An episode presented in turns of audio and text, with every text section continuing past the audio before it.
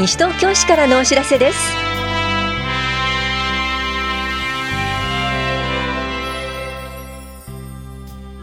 今日は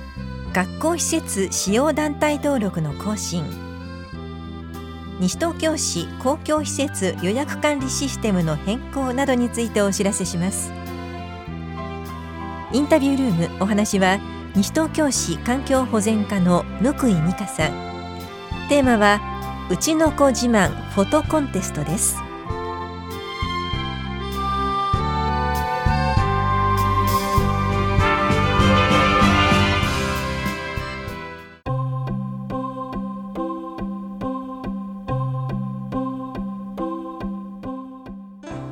学校施設使用団体登録の更新についてお知らせします。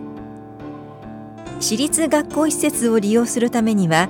年度ごとに団体登録が必要です。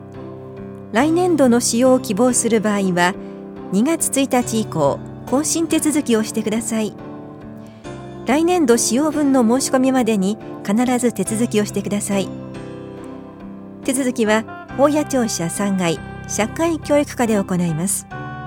なお学校施設開放運営協議会の加入団体は各協議会で手続きをしてください。社会教育課からのお知らせでした。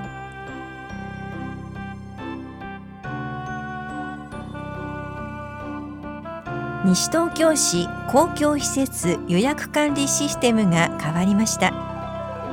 1月1日からシステムが新しくなりました。このシステムの入れ替えに伴い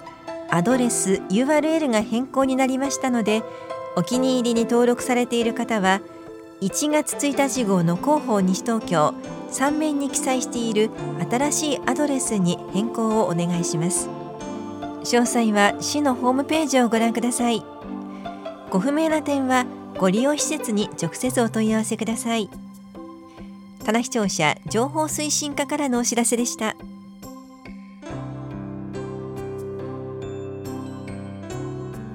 育児相談と子育て講座のお知らせです。乳幼児と保護者を対象に身体計測と育児に関する相談を行います。1月30日水曜日は午前9時半から11時まで田無総合福祉センターで2月20日水曜日は午前9時半から11時まで法や保健福祉総合センターで行います。相談ご希望の方は当日直接会場へお越しください。ところで育児相談の会場では生後7ヶ月前後の乳児と保護者を対象にした子育て講座離乳食と歯が生えてくる頃の話をします。いずれも午前10時からで40分程度です。当日直接会場へお越しください。お問い合わせは健康課までです。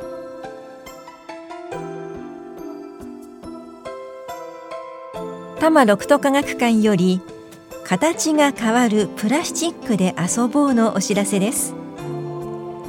スライム作りの実験や温めると形が変わる不思議な粘土でオリジナルストラップを作りプラスチックの正体を探ってみましょう。この催しは国際ソロプチミスト東京西との共催で2月10日日曜日午後1時半から3時まで行われます。受講できるのは小学1年生から3年生までで保護者が同伴してください。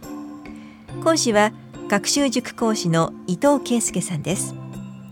入館料500円子ども200円が必要です。受講ご希望の方は1月26日までに多摩六都科学館のホームページからまたははがきでお申し込みください。なお定員は24人で申し込み多数の場合は抽選となります。お申し込みお問い合わせは多摩六都科学館までです。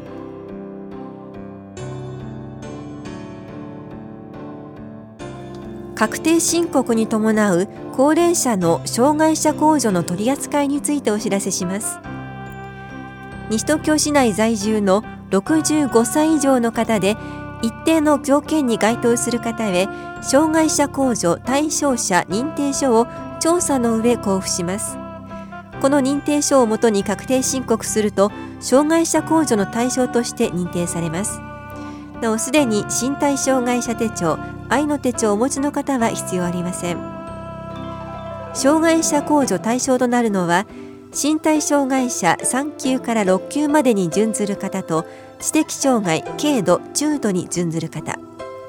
特別障害者控除対象者は身体障害者1級2級に準ずる方と知的障害重度に準ずる方寝たきり高齢者です。なお介護保険の認定者以外の方は障害者控除の対象になることを証明する医師の意見書が必要です。認定書交付ご希望の方は高齢者支援課へ申請してください。なお認定書発行までおよそ2週間かかります。確定申告の提出期限を考慮してお早めに申請してください。高齢者支援課からのお知らせでした。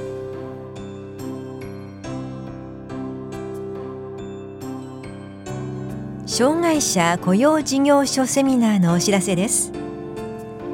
事業所の雇用に関する悩み課題などを解消し障害者雇用を進めるために効果的なノウハウと最新情報を紹介します。このセミナーはハローワーク三鷹の田中幸彦さんと小田花子さん。障害者雇用企業の担当者を講師に迎え2月15日金曜日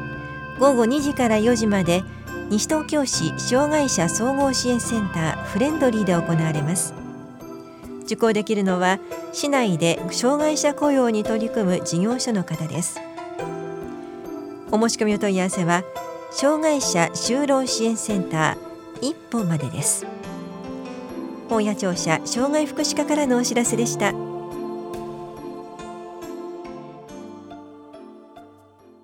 インタビュールームお話は環境保全課ぬくい美香さん。テーマはうちの子自慢フォトコンテスト。担当は近藤直子です。さてぬくいさん2月22日金曜日開催猫の日イベント西猫フェスティバルに合わせうちの子自慢フォトコンテストが開催されるということでまずは西猫フェスティバルについて教えてください。えー、西東京市内には飼い主のいない不幸な猫がおります。そんな不幸な猫を増やさないために日々地域猫活動という自主活動を行っているエコプラザ西東京登録団体の地域猫の会が、えー、あります。今回、えー、その団体が行うのが西猫フェスティバルになります。地域猫活動の目的について教えてください。将来的には飼い主のいない猫を減らすことを目的としております。また TNR や餌やりなどにより地域猫として管理し地域環境の中でできるだけ快適に長生きできるよう活動することを目的としております。TNR というワードが出ました。この意味を教えていただけますか？トラップの T ニューターの N リターンの R の頭文字を取っております。トラップは捕獲器で捕獲することです。ニューターというのは不妊手術のことです。リターンは元の場所に戻すという意味になります。なぜ飼い主のいない地域猫が不幸な猫と言われているんでしょうか、えー、猫は昔からネズミから家を守る益獣とされ人と共生してきました猫の繁殖力は非常に強く1年間で3から4回1回に対しまして4から8匹の子猫を産むと言われております。一度野良猫になってしまうと飼い猫の平均寿命20年以上に対しまして野良猫は5年程度と言われ環境が悪いと感染症になったりして不幸な猫が増えてしまいます。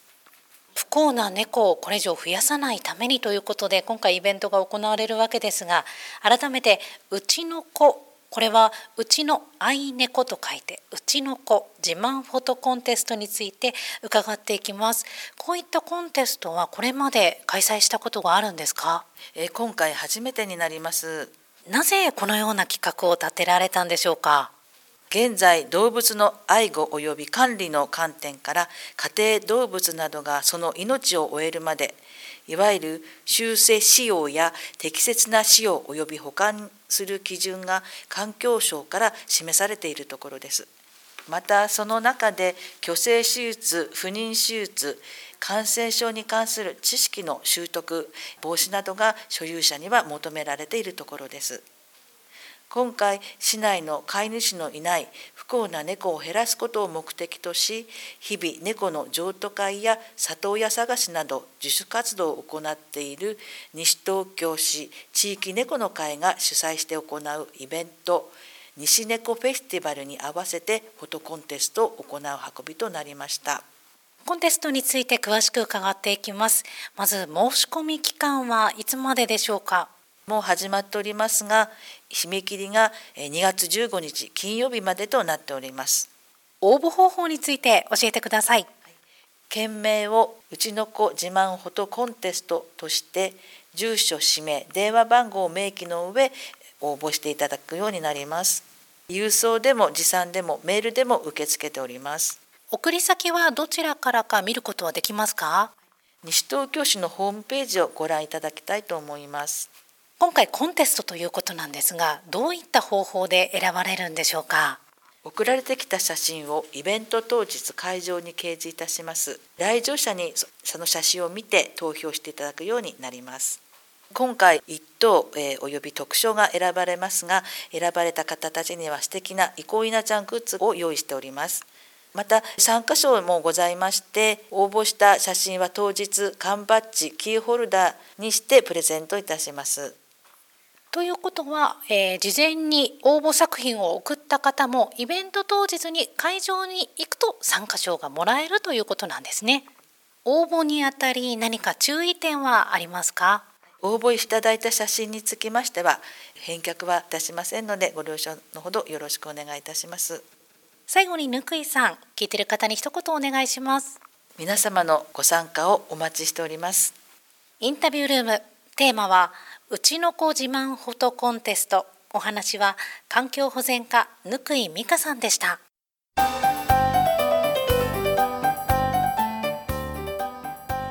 支え合いメール見守りサービスをご利用しませんか？市の研修を受講したボランティアが原則週1回メールを送信して見守りを行います。対象となるのは65歳以上の一人暮らしの方で家族や知り合いなどからの見守りが少ないパソコン、スマホ、携帯電話などでメールが使用できる方が対象です。介護サービスや高齢者配食サービスなどを利用し見守りの体制がある方は利用できません。お問い合わせお申し込みは西東京市地域サポートリンクまでです。高齢者支援課からのお知らせでした。